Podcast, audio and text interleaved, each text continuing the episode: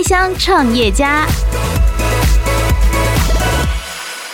呃，我觉得那个那个时间蛮多人情冷暖的，嗯，就是比如因为原本可能公司看好，然后你位置也是一个可能还有一些决定东西的位置，是，然后那时候会很多人来找你聊啊、问啊，然后谈一些什么之类的，那时候关系比较多。可是就你离开那个位置之后，很多人不见了啦，然后或是很多人就是感觉。哦，无所谓，反正我我觉得那个、那个那个感觉蛮明显的，谁是真的关心你的，你也会比较比较知道。所以那个时间点有几位，不管是前辈或是朋友有在关心的，我都很感谢。所以后来觉得这次做，如果有机会回馈或帮忙的，我都会是尽量放很前面的顺序。我是 SAT Knowledge 创办人 Stephen，你现在收听的是八宝原创节目《开箱创业家》。欢迎收听八宝广播平台自制的节目《开箱创业家》，我是阿哲，大家好。今天邀请到的这位来宾呢，对于创业好像很有经验哦。他过去创业了四次，然后有四种不同的品牌，是百战百胜还是越挫越勇呢？今天我们就来跟他聊聊。欢迎网络学习平台 SAT Knowledge 创办人尤宏宇 Stephen，你好。嗨，你好，阿哲，你好。哇，过去怎么创业那么多的经验？哦，呃，应该说就是百战百胜，没有百战百胜，就但是每一次都有蛮不错的学习。因为其实我觉得就是，呃，你可能很多人其实现在创业大比较流行嘛，但是它其实也有风险，因为你很难就是一次就具备所有的经验跟能力，然后然后一次就做成，但是还是有这样的的的状况，但是可能百分之九十五都不是这样子。所以像我们就是。呃，每一次我们都很认真想要做，但是在中间可能其实又遇到不同的挑战，然后结束之后可能把这些经验换了，就变下一次的养分。那像现在已经有几次的经验，呃，就有觉得有很多坑就不会再踩过了，然后也比较顺利一点点。你现在才三十一岁而已，然后你还记得你第一次创业那个时间点是为什么你会决定要创业？哦，其实我原本。想要去大公司工作，嗯，最一开始的时候，就记得我在研究所的时候，因为我念的是商管的研究所，企管系，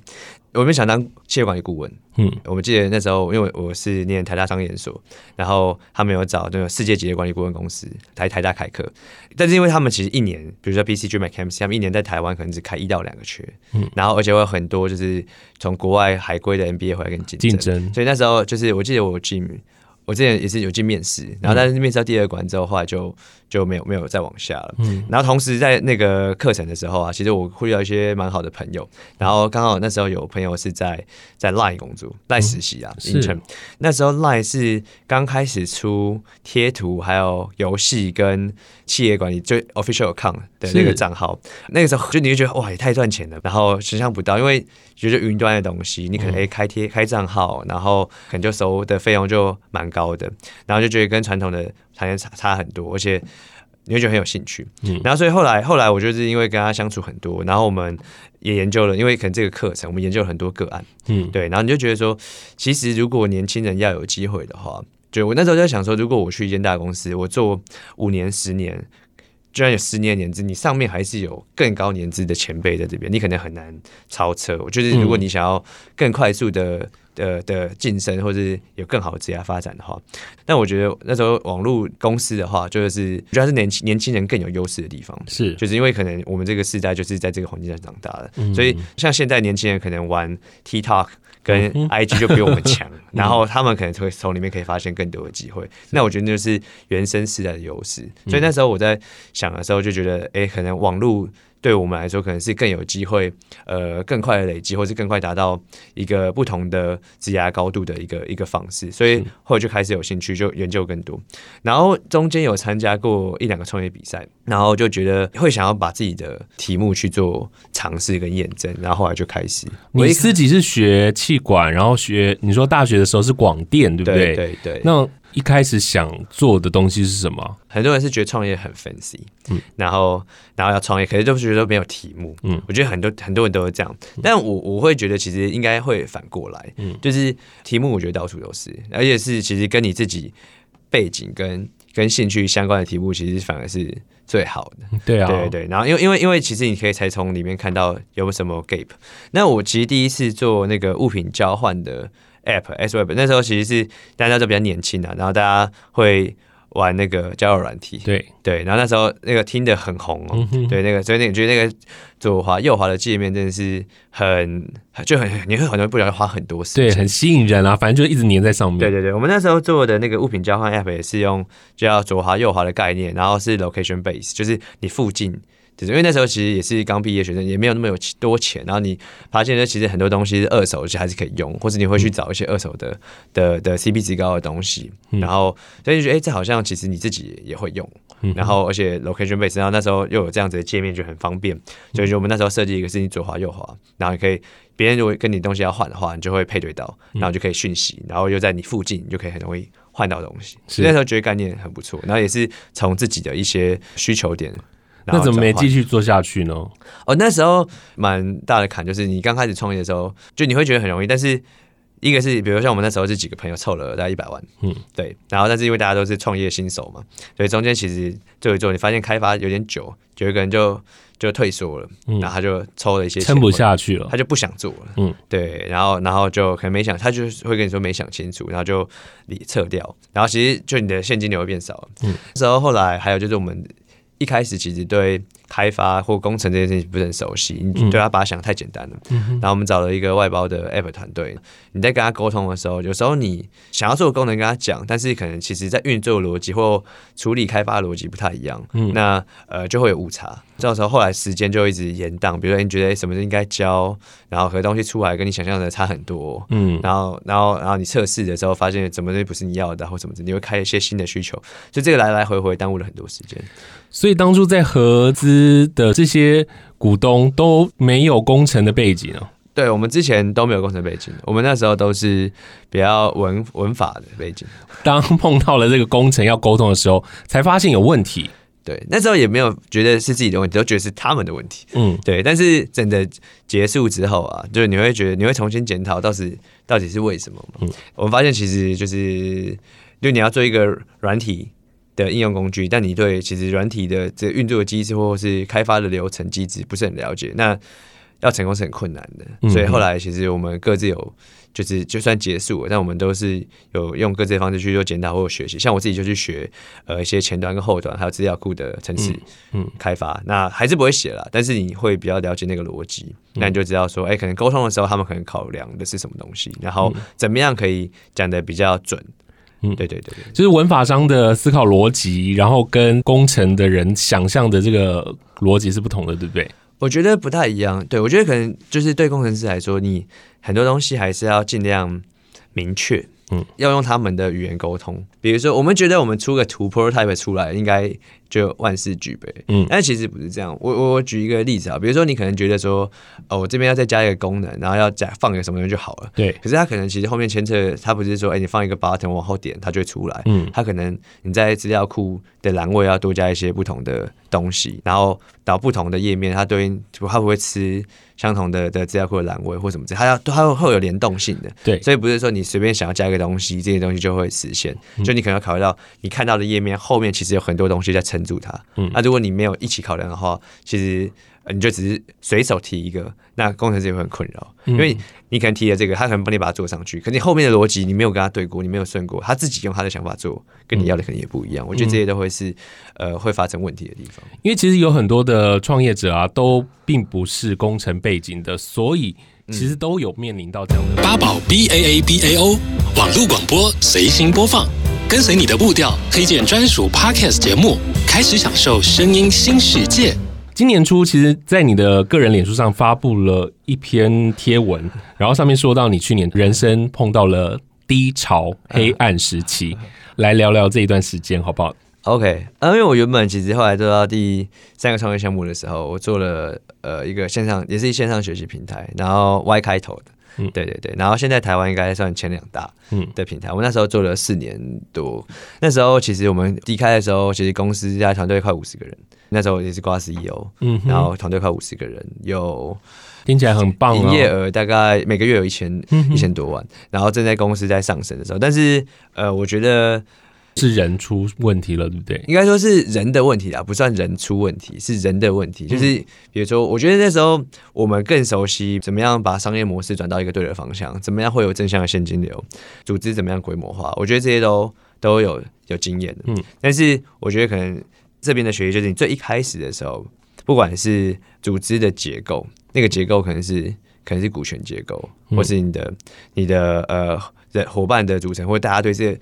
合作未来最后怎么共识？因为其实我觉得在苦的时候都没问题啦，任何时候这样，开始赚钱就有问题。嗯，等于我们去年其实状况真的还不错，对。然后大家都觉得前势看好，然后利润然后什么就就可以预相对可以预期。嗯，那可能这时候就会有不同的声音出来，比如说，哎，当初可能怎么样实现大家的利益啊，或者或者就怎么样分配啊？我觉得可能。每个人会有不同的想法。那那时候，我觉得因为这件事情，我们的伙伴跟我们的的股东就有不同的想法。然后后来就这些状况，然后我们就离开了，嗯，就直接就重新开始。对，然后对我来说也是蛮突然的，嗯，对对对，就是不可抗力因素。为什么要赌气离开啊？其实不是赌气离开啦，是就是其实新闻也找得到了，有发现一些事件，然后所以其实是董事会在当天的时候就。嗯就解除我们的职务，嗯，对，那那这样就就结束了，嗯对。但你会觉得那个时期觉得莫名其妙吗？对你而言，对我来说，我觉得其实会蛮突然，因为我觉得就是呃，因为有那样子的成果，其实你们也拼很久嘛，对不对？对，拼蛮拼蛮久的，然后也承受蛮多压力才到那个水平。嗯、但但我觉得这就是一个很重要的教训。其实我觉得。我们会觉得自己很重要，嗯，对。那但是，比如说，我说一开始结构不对，可能就呃，像我们现在公司自己出来做，然后没有拿别人的钱，或者没有拿别人的资源，就是自己做，那你就很明确嘛，就是我公司股份就是这样。那如果公司不管是就是获利或怎么之类，可能我们这些人决定就结束了。嗯，但是你有其他的资源方，你有金主，或者或者你有投资人，嗯，可能其实他们的会有他们的想法，然后那可能跟经营团队有时候想法就会不一样。就我们开始有这些想这个不同的意见的时候，我觉得呃伙伴跟金主那边摩擦就变得越来越明显。我觉得那时候是有迹可循的啦。然后就如果有新的创业者要做的时候，我们我就会跟他们看说，哎、欸，其实就一开始这个结构。就你就是就独资，因为很多人不喜欢跟人合作，对，独资合资，然后是然后天使基金有没有钱进来？对，这些其实都会有不一样。那你就要知道自己的状况是什么，嗯，对。那你不要心存侥幸，我觉得之后会不一样。要觉得哎，现在大家一起苦啊，后面大家一起赚，之后再说。哦，这就很大就会出事。股权结构，然后这件事情真是非常非常重要。嗯，对。然后他会决定说你公司是是谁的。如果你股权。不是在你身上，你觉得就算是你发想，你做再多，嗯、那其实，在法律上面，他是就是他其实就回到法律嘛，对啊，就是财务，他就是拿的股权比你多啊，对对对，这件事或者说这个东西是谁的，就你自己要认清这件事情，嗯，那你才会知道说你你认清了之后，你其实还是可以做。那如果你觉得在你评估或许可能不一定符合，那嗯，那你可能就一开始就不要做这个决定。我觉得这个是蛮重要的。所以在这一次的创业当中，就把这个弄得很清楚，就是自己来。对，我觉得这这蛮清楚的。但是我我会觉得一切都是过程啦。就我觉得如果没有之前这一段，嗯、不管是打磨那个基础实力的的的经验，跟跟比如说发生一些比较大的这样的事情，我觉得你也不一定学得会。嗯，对对对，讲的好像很淡然这样子。啊，但去年这样子的黑暗时期，你怎么度过的？你花多少时间才决定要做这一次的创业？其实我中间，我觉得其实对一般人来说还算快了。嗯，因为我大概一个多月后，我就决定我要再重来，自己来。对，其实我中间真的蛮 suffer，因为其实我之前大部分都在创业嘛。嗯，然后我找了很多朋友聊，因为。呃，我觉得那个那个时间蛮多人情冷暖的，嗯，就是比如因为原本可能公司看好，然后你位置也是一个可能还有一些决定东西的位置，是，然后那时候会很多人来找你聊啊、问啊，嗯、然后想要谈一些什么之类的，或者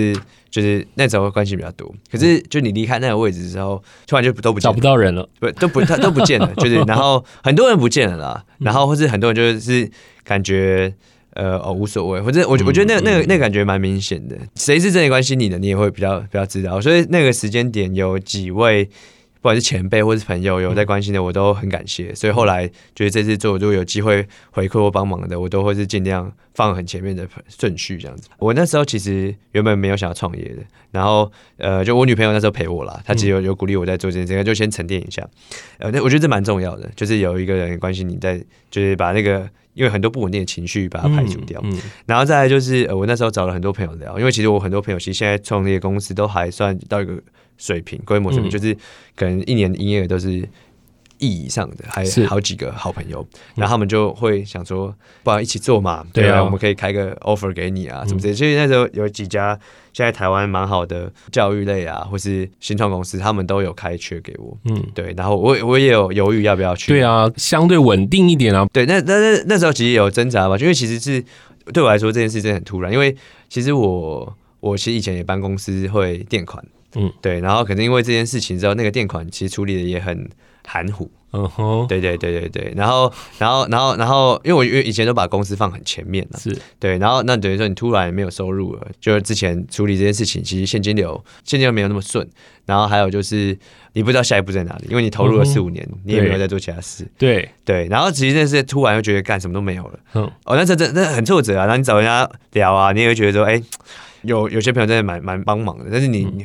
你没有自我啊？那时候你那个时候会不会很不甘心？很不甘心呢、啊？会啊，蛮生气的。就你会觉得说，就是比如你以前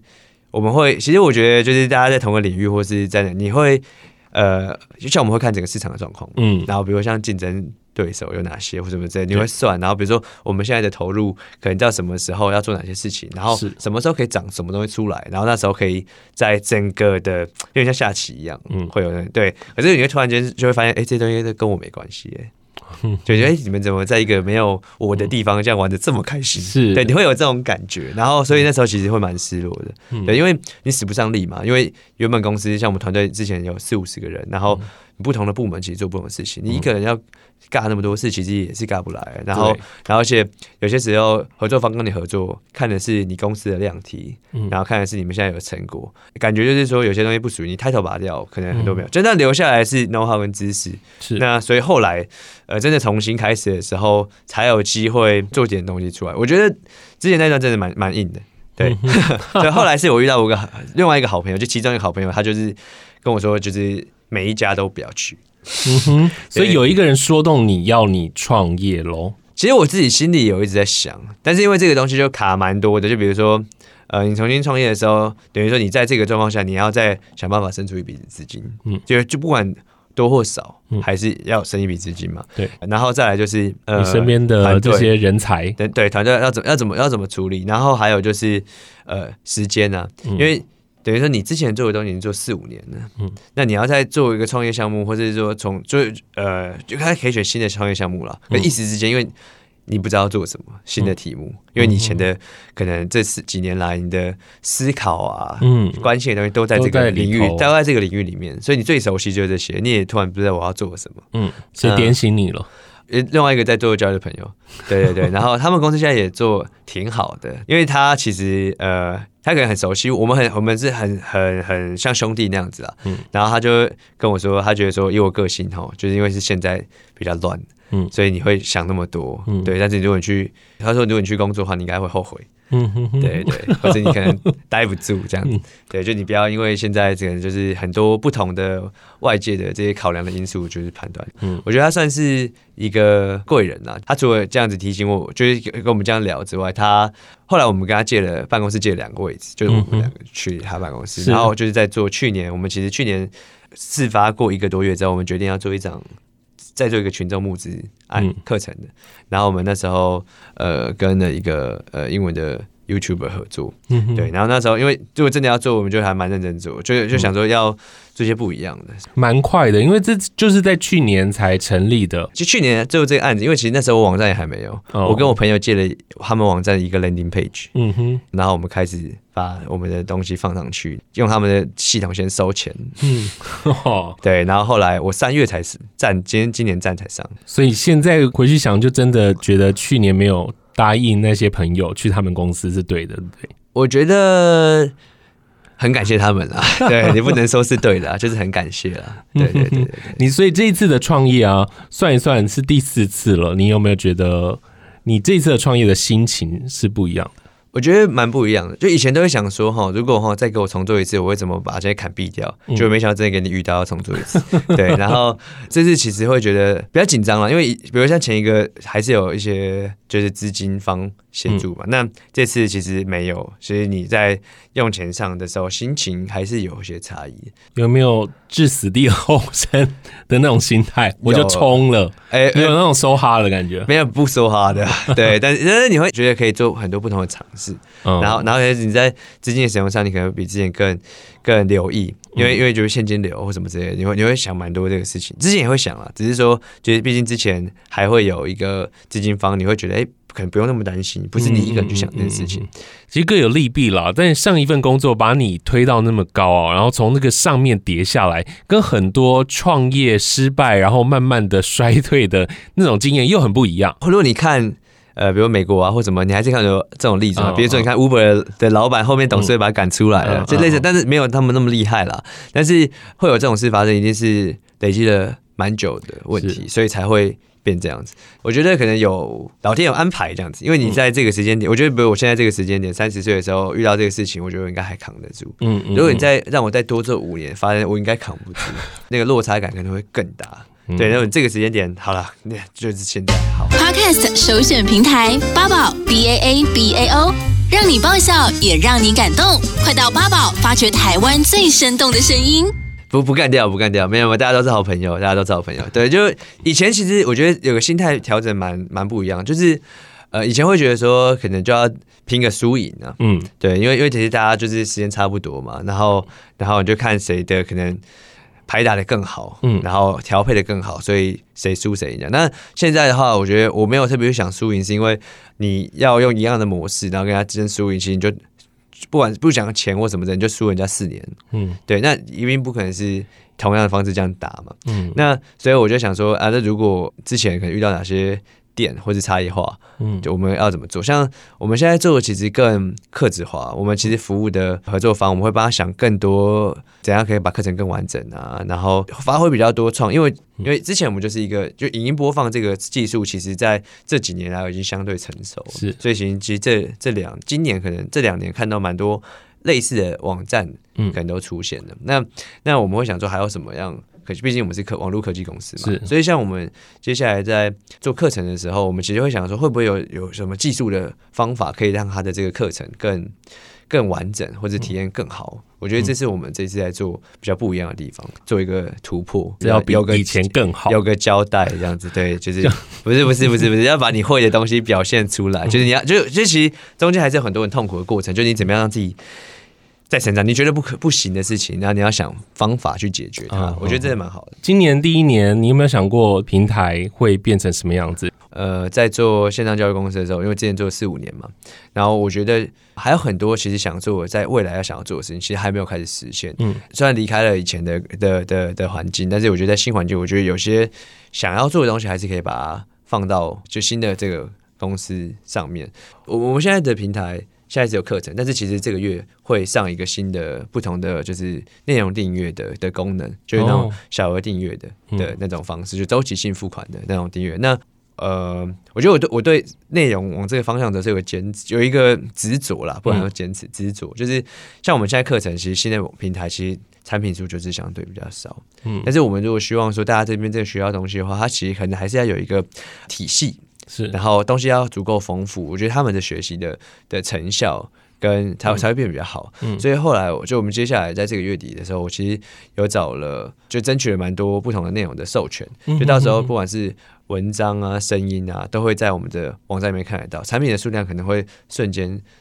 多，可能几百倍这样子。是，但可能不一定是像课程产品，不是课程哦，是是可能是音频的，嗯，影片跟。跟跟文章，它会有更多的内容物在上面，对对对，更多的资讯在上面可以看得到，yes，而且是更多元的，更多元的，不管是形式还是资讯种类种类，对对对对对。对，因为我觉得，呃，我们其实你说我们在做课程嘛，但我觉得，就你在做课程的时候，你会对这个东西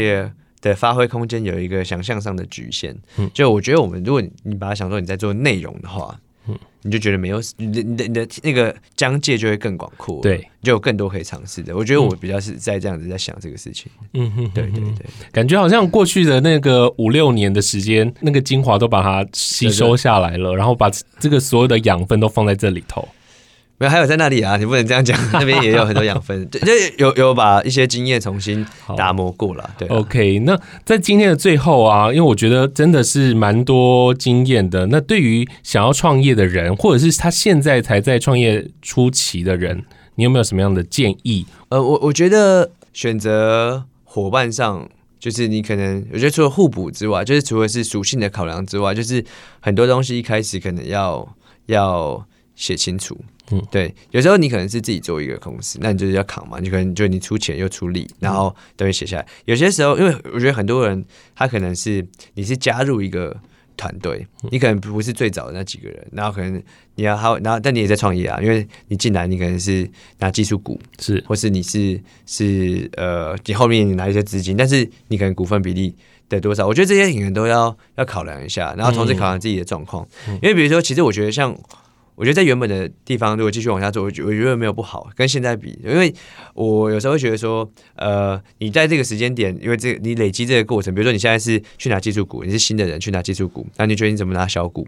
然后你做很多事，但我觉得这些没有问题。你因为这个机会，你才会觉得成长嘛。然后，而且你现在如果是刚刚做的话，你应该还算相对年轻。嗯那如果你假设你做了三五年之后，然后呃，结局这个实现了，或者没有实现，可是你在这边累积之后，你这个养分是你自己做下一个机会。嗯，对，我觉得那个是，就你要想清楚。那如果你想清楚之后，那你就要负这个责任。这些的养分你可以带走，因为你可能有些东西带不走啊。比如说公司该公司嘛，专利是公司的什么的。但是那你自己学会了之后，你可以有新的机会。会可以去尝试，我觉得这个是蛮重要的。然后还有就是，因为有有些人会是就吵架是，比如说有些朋友